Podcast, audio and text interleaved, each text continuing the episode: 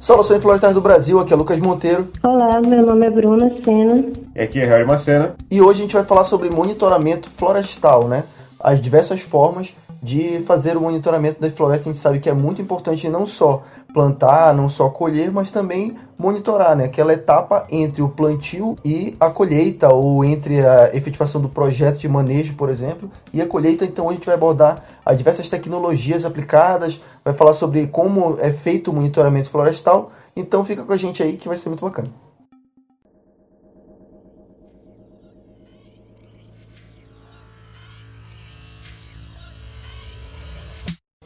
Então, galera, nesse podcast a gente está tendo a primeira participação da Bruna, que ela é gestora ambiental e ela agora faz parte do Florestal Brasil, está escrevendo com a gente no site, né?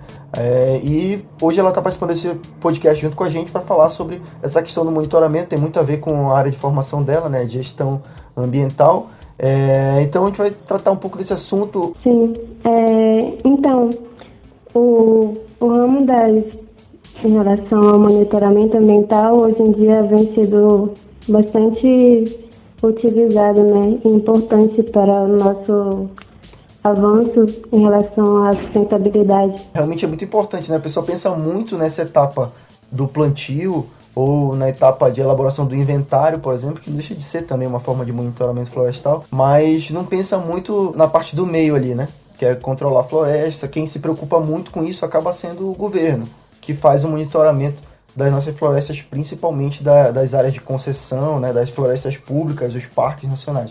Então a gente vai falar um pouco sobre isso, que é uma área que fica um pouco aquém aí na, do, dos profissionais da engenharia florestal. Né? Apesar de ser uma gama muito grande de formas de monitorar. Né? Então a gente meio que faz tem desde aquele serviço de fofoqueiro ambiental, de, de ver o que está acontecendo e repassar para as autoridades públicas é, utilizando tecnologias, utilizando pessoal treinado, várias formas de fazer esse monitoramento.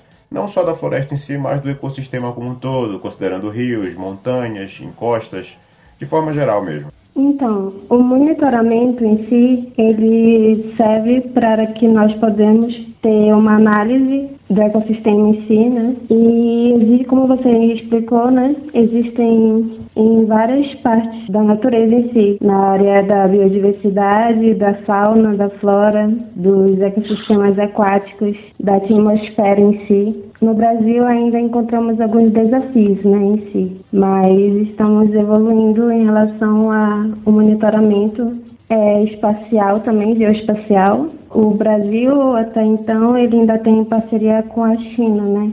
Em relação a satélites disponíveis para especificamente para essas análises nossas, né?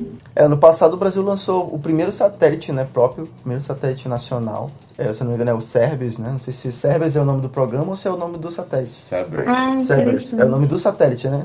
E o Brasil lançou esse satélite, mas é, eu acho que ainda está em, em, fase aí ainda experimental. Né? é, a gente já teve acesso às primeiras imagens, elas já estão disponíveis, mas eu creio que o principal mesmo satélite que o Brasil utiliza né, para o monitoramento, tanto no PRODES quanto todo o monitoramento florestal que a gente tem, eu creio que ainda seja em parceria com a China, né?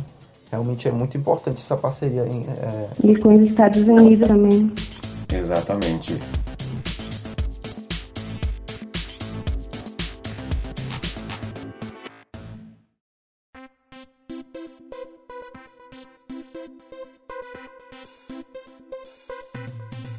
Importante que para que serve de fato esse monitoramento florestal? Serve para uma gama de coisas. Serve para analisar a qualidade, extensão de cobertura vegetal né, das nossas florestas, dos nossos vários tipos de floresta que eh, nossos tipos de biomas, na verdade, né? Para quem acha que só tem Amazônia no Brasil, não. Tem Amazônia, tem Mata Atlântica, tem Cerrado, Caatinga, tem Pampas, tem uma diversa gama de biomas aqui. Então, esse fornecimento de dados ele serve para tomada de decisões, serve para elaboração de políticas públicas por parte dos órgãos ambientais, do poder político, de certa forma, parte do governo, para que possam se melhorar e evitar crimes ambientais, possa se melhorar a forma de lidar com nossos recursos naturais, além da mensuração e identificação, né, de focos de queimada, desmatamento. Inclusive, foi em 2019, foi em outubro, teve aqueles casos de queimadas em Rondônia, foi. Mato Grosso, ficou muito no Pará. Todo ano muito, tem, né? Todo ano tem, só que esse ano o negócio bombou, né? Porque misturou com política, sempre uhum. mistura. Então é uma questão realmente socioeconômica, sociopolítica, geopolítica, envolve muita coisa. Então é muito importante isso. Inclusive, é, é, Deus que me perdoe, eu espero que não venha ninguém aqui, nenhum hater atacar aqui, nem de direita nem de esquerda, mas teve aquela questão toda do diretor do INPE que foi afastado porque ele mostrou os dados, depois falaram que os dados eram estavam errados, eram dados falsos, depois voltou atrás, a NASA já corroborou, né? Falou que os dados estavam corretos e mostrou os dados, então fica uma discussão, mais uma vez, política. Não é só uma questão ambiental, né? Exato.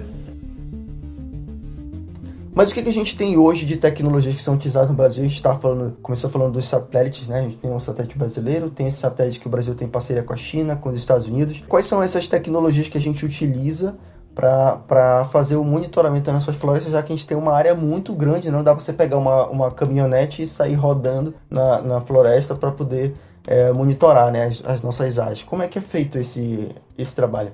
Google Earth já fez isso. Com certeza. É, o trabalho hoje em dia está sendo feito é, de uma forma não tão rápida como na área agrícola em si, em relação a a implantação das tecnologias. Né? No nosso país ainda estão sendo implementadas tecnologias de monitoramento da biodiversidade, como drones, câmeras, microfones e coleiras de rádio que são utilizadas. Só um comparativo, Bruna, com essa questão de drone. É incrível. O Landsat, a imagem dele tem uma resolução espacial de 20 a 30 metros. Na verdade, é o pixel dele. Para quem não sabe ainda, o Landsat, ele, a, a, foto é formada por vários pixels. Cada quadradinho desse, cada pixel tem 30 por 30 de resolução. Então, ele só é realmente interessante para áreas extensas. Do contrário, tu não consegue ver muita coisa. Aí tem o Sentinel também, que é muito utilizado, né? Dá para conseguir essas informações. Tem inclusive o link, a gente vai deixar aqui no, no comentário do post os links para você obter essas imagens para quem é da área e trabalha com isso, para utilizar em programas, ArcGIS, QGIS. Mas a, a qualidade da imagem do drone faz toda a diferença. Fica uma resolução inacreditável assim para trabalhar, para verificar se tem evidência de exploração, principalmente para quem trabalha com questão de manejo florestal, para quem trabalha com, com acompanhamento de leito de rios, essas coisas. Realmente é um negócio inacreditável a tecnologia dos Vantes aí. Se tipo comparar uma, a imagem do Super Nintendo, do Nintendinho, com a imagem do PlayStation qual é o tá? 4? Ah, tá no PlayStation 8, né? eu não sei. Todo ano entra no PlayStation novo. É tipo, é tipo isso, né? A qualidade da resolução é muito maior, porque você tem um número de pixels muito maior. O, uhum. o Super Nintendo era 16 bits, né? E agora o PlayStation é infinito, 4K, sei lá qual é com a resolução que tá, né? É basicamente é isso. Tem qualidade do drone como se fosse a qualidade do PlayStation, que são câmeras já, é, inclusive câmeras infravermelhas, câmeras de alto alcance, quanto a do satélite. Pela distância que eles estão, já fazem um trabalho excelente, porque né, o satélite está muitos, muitos quilômetros da, da Terra, né? E ele já consegue uma qualidade muito boa. Mas ainda assim, para determinadas áreas, se você vai analisar uma área pequena, né? Você uhum. não consegue imaginar um pixel de 20 metros, tem, tem imóveis rurais aí que tem, sei lá, 100 metros quadrados no máximo. Né? Então você não vai nem conseguir enxergar todo, todos os detalhes da, daquele imóvel, né? Ajudaria muito se a Terra realmente fosse é, plana. Pô, ia ser bom. Ia ser uma foto, acabou. Tá aí o monitoramento de vocês. Verdade ia dar mais trabalho, que o cara ia ter que ir lá na ponta. Não, não, não vamos levantar essa dar bola. Dar o retorno não e vamos voltar. levantar essa bola, senão vão destruir a gente no Instagram. A Terra sendo redonda, ele vai andando em linha reta que ele cobre todo o espaço, né? Só pra dar a volta. Né? Ia ter que dar o balão e voltar, ia ser ruim. E a borda mais. de gelo? Ia gastar A mais. borda de catupiry gigante, não tem como. Aí ele vai lá, bate e volta. Tá, não, tá. Desculpa, terraplanistas, a gente não tá zombando de vocês, não. Eu tô. Sim, Bruno, pode continuar. Vai, Bruno, continua, desculpa, aquele nosso comentário super relevante aqui.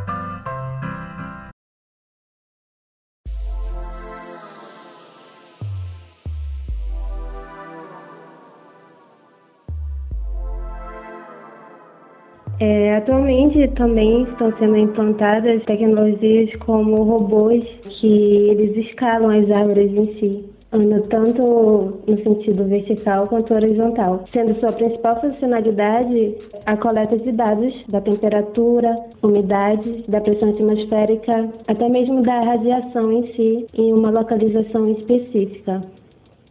Inacreditável, realmente. Como o robô escala a árvore? Tipo aquele caranguejo do coqueiro? Sim, exato.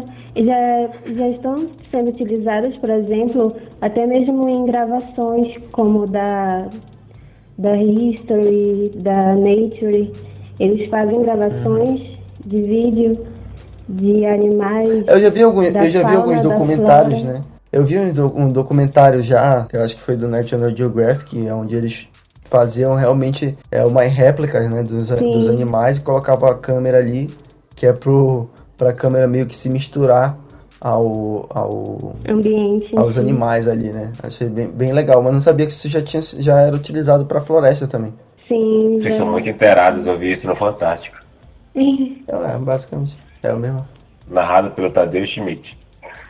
Exatamente. Tem uma empresa, não sei se vocês já viram, que é a Coaltech, tem um programa Cis Forest, deles, é um programa de monitoramento dessa empresa, justamente eles utilizam robôs e câmeras que fazem esse monitoramento, essa varredura 24 horas. É, porque antigamente esse trabalho era feito por torristas, né? eles colocavam, inclusive tem um amigo nosso é, que, que trabalha com isso, ele fica nas torres de monitoramento para acompanhar focos de fumaça, focos de matamento, se tem alguém atuando na floresta sem autorização. Ele fica lá monitorando, ele vai de torre em torre de observação para verificar esse, essas evidências. Com o Sysforest, elimina a necessidade desses torristas. Então, economiza dinheiro, estrutura dessas torres e coloca essa, esse, esse material de monitoramento, além de ter a possibilidade de se fazer uma série histórica com esses dados. É realmente muito interessante ter acesso via smartphone, acesso de, a, remoto. Então, é muito interessante realmente essa questão da, da Skynet. E em relação a torres, como você disse, né? Há também o um monitoramento das condições climáticas e atmosféricas sobre a floresta em si, com o uso dessas torres. Como existe né, a torre mais, mais alta da Amazônia, que é a ATO, é uma torre de 325 metros. Ela, ela capta os dados de concentração de dióxido de carbono, de fluxo de oxigênio, e em relação ao balanço da radiação também em si, que é um fator primordial para que nós possamos obter dados em relação às mudanças climáticas em si. Né?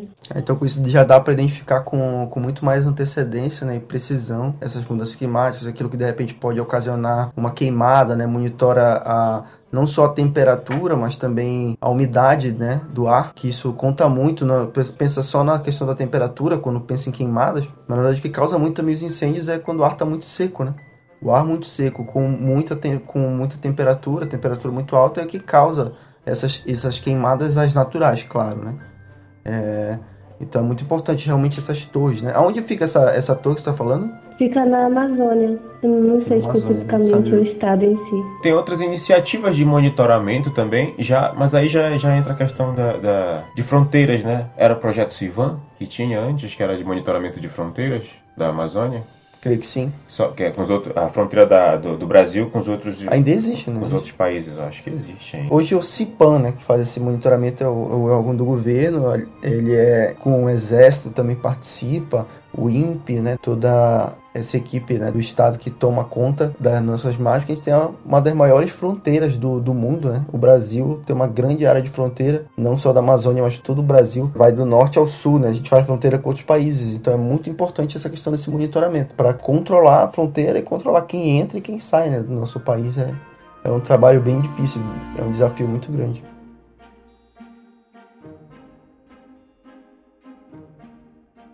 Já que a gente está falando de nome de, de, de, programas, né, dá para citar alguns outros aqui. Tem, por exemplo, o PRODES, que é um projeto que, de monitoramento que está ativo ainda. Eu vou falar aqui os mais populares que eu conheço, que eu, que, gente, que eu lembro aqui. Tem o PRODES, faz é, justamente utiliza as imagens do Landsat que eu falei agora há pouco, que é o, a imagem do Super Nintendo. Então eles fazem essas análises de desmatamento de corte raso na Amazônia. Então eles procuram essas áreas com maior dimensão de, de, de corte para ficar monitorando se cresce, e tem uma série e tem série histórica desde 1988, é, que foi o ano que eu nasci, inclusive. Façam suas contas aí. Ah, eles possibilitam mapear polígonos de desmatamento maiores do que 6,25 hectares. Então, isso é uma característica do PRODES. Lembraram de PRODES? Lembrem disso. Isso é disponível, né? Você jogar no Google PRODES, você tem acesso a essas imagens. Sim. É, tem... É, disponibilidade de dados também, até mesmo para plotar em algum aplicativo, algum programa como o QGIS, o, o ArcGIS em si, né? Estão disponibilizadas. Se eu não me engano, tem um site que chama Map Biomas, MAP, né, de mapa, biomas, que você tem acesso a essas plataformas, é bem legal. Inclusive, tem plataformas que você pode fazer denúncia de desmatamento, fazer esse monitoramento por conta própria do desmatamento. Os dados, eles são bem abertos e bem acessíveis. Inclusive, eu tentei... Essas imagens ficavam disponíveis, as imagens do Landsat, no site do INPE antes. Só que eu tô com a impressão de que retiraram de lá as imagens, tiraram o acesso às imagens do, do Landsat e do Cerberus, inclusive. Porque eu tentei usar outro dia e só tem é, imagens do, do satélite Aqua, que é um que pega uma faixa gigante, assim, a resolução é baixíssima. Então, quem souber aí, dá um, faz um comentário aí, quem trabalha com isso, ver se, tá, se eu tô falando bobagem aqui ou não, mas eu Então- não consegui realmente encontrar. É, atualmente eu não sei se foram realmente retiradas os dados, né? Que são os, os chamados shape files em si, que eles Exato. são os dados que dá para serem plotados para o programa. Porém, eu fiz um projeto ano passado e eu tive que coletar esses dados e até então estava disponibilizado. Eu irei fazer umas pesquisas em relação a isso para poder informar posteriormente. Se tiver alguém do INPE que esteja ouvindo a gente, dá essa informação aí pra gente divulgar, né? Onde é possível encontrar essas imagens aí do Landsat, né, principalmente, e outras imagens talvez de qualidade melhor que sejam disponíveis.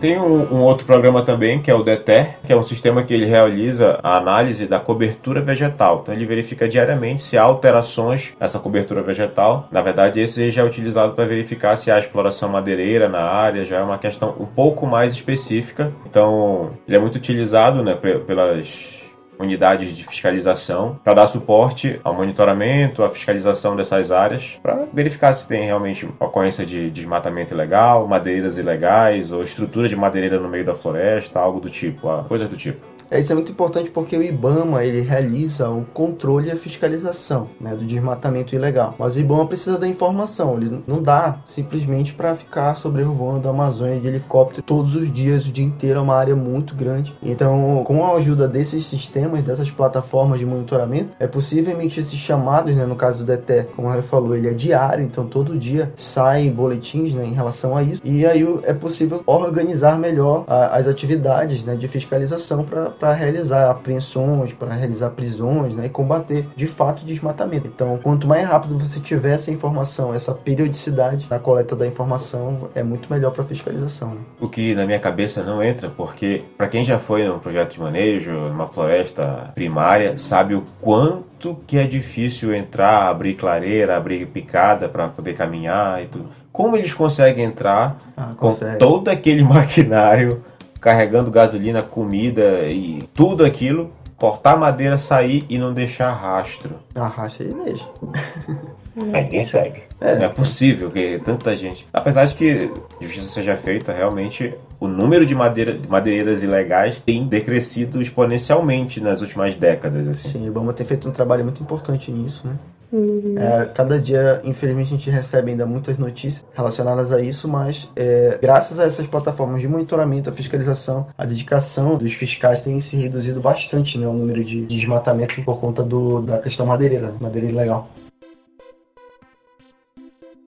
Tá, e além, e além da questão do satélite, né, a gente já falou bastante da questão do satélite, quais são as outras ferramentas? Você falou, tem também um monitoramento de árvores, câmeras, né? Tem alguma outra coisa ainda que, sei lá, que esteja se desenvolvendo ou que ainda falta inventar? O que, que poderia ser, ser inventado para melhorar isso aí? Sim, então eu penso que seria mais o ponto da, da implantação da infraestrutura em si, como antenas de rádio que serão necessárias, internet, porque esses dados, apesar de ter drones, é, coleiras de rádios, microfones, câmeras, elas precisam dessa infraestrutura para que haja o recebimento das informações, se possível, no mesmo tempo em que elas estão ocorrendo, para que esse monitoramento, né, ele possa ser mais eficaz. Isso é verdade. Ah, inclusive está sendo já já está sendo implementado um programa que ele é antigo, é de 2007, que é o DEGRADE, o programa de monitoramento do INPE. Ele era utilizado para verificar áreas que foram desmatadas, mas ainda tinha resquícios de floresta. Então elas não entravam ainda para ser analisada pelo PRODES. Então elas ficavam nesse DEGRADE. Ele produziu dados de 2007 até 2013 e a partir de 2013 para cá ele começou a ser utilizado para análise de focos de incêndio. Agora não sei te informar a periodicidade dele realmente, se ele consegue dar uma resposta em tempo hábil para que esses focos de incêndio, eventualmente que viram realmente incêndios de grandes proporções, para ser combatido a tempo. Eu não sei te informar a periodicidade disso daí, mas é uma iniciativa muito boa. Sim. É, como vocês falaram, né, em relação à própria locomoção em meio à floresta, né, é uma dificuldade até mesmo para nós fazermos esses estudos. Então, as suas tecnologias estão sendo primordiais para que nós possamos obter esses dados e, assim, fazer o controle da natureza em si. Eu ainda estou pensando nos animaizinhos robóticos na floresta. Sim. Será que já não topei por um, com algum por aí e não percebi? Então, aqui, Big Brother. aqui no Brasil, agora que está iniciando essa implementação, por falta de investimento mesmo do governo em si. Essas são as tecnologias que vão implementando, né? A gente tem já em relação ao monitoramento, como a gente estava falando também da questão do inventário florestal, né? Que não deixa de ser um monitoramento florestal. É, as tecnologias para inventário já são bem desenvolvidas, né? Principalmente para floresta plantada. Então você tem hoje o uso de internet das coisas, tem utilização de, de leituras, mapeamento 3D, mapeamento por infravermelho para calcular o volume da floresta, é um negócio bem realmente evoluído, né? Mas realmente para grandes áreas, para monitorar desmatamento, a gente já melhorou muito, mas ainda tem ainda muita coisa para desenvolver. Né? E é de se louvar esses pesquisadores que atuam nessa área num período que os investimentos realmente estão muito escassos na área de pesquisa, em todos os segmentos de pesquisa. Hum. Nós sentimos isso na faculdade, os que vieram depois de nós, eles estão sentindo bem mais. A Embrapa tem um serviço louvável de monitoramento, desenvolvimento de programas de monitoramento florestal. Estão fazendo isso muito bem. O Serviço Florestal Brasileiro também e suas parcerias. Então, é só realmente assim que o poder público começar a ver isso como um ponto fundamental para o desenvolvimento do país, essas coisas vão aumentar muito mais. Então, parabéns para esses profissionais aí. E esse aí fica a nossa homenagem. É, coloca uma música triste de fundo depois. então fica aí feliz, na... né? feliz, né? Fica a nossa imagem de fundo. Uma música, morreu. uma música de emoção. Então fica aí a nossa homenagem, a homenagem do Florestcast e toda a equipe do Florestal Brasil para esses profissionais que fazem. Corta logo minha voz, tá insuportável já.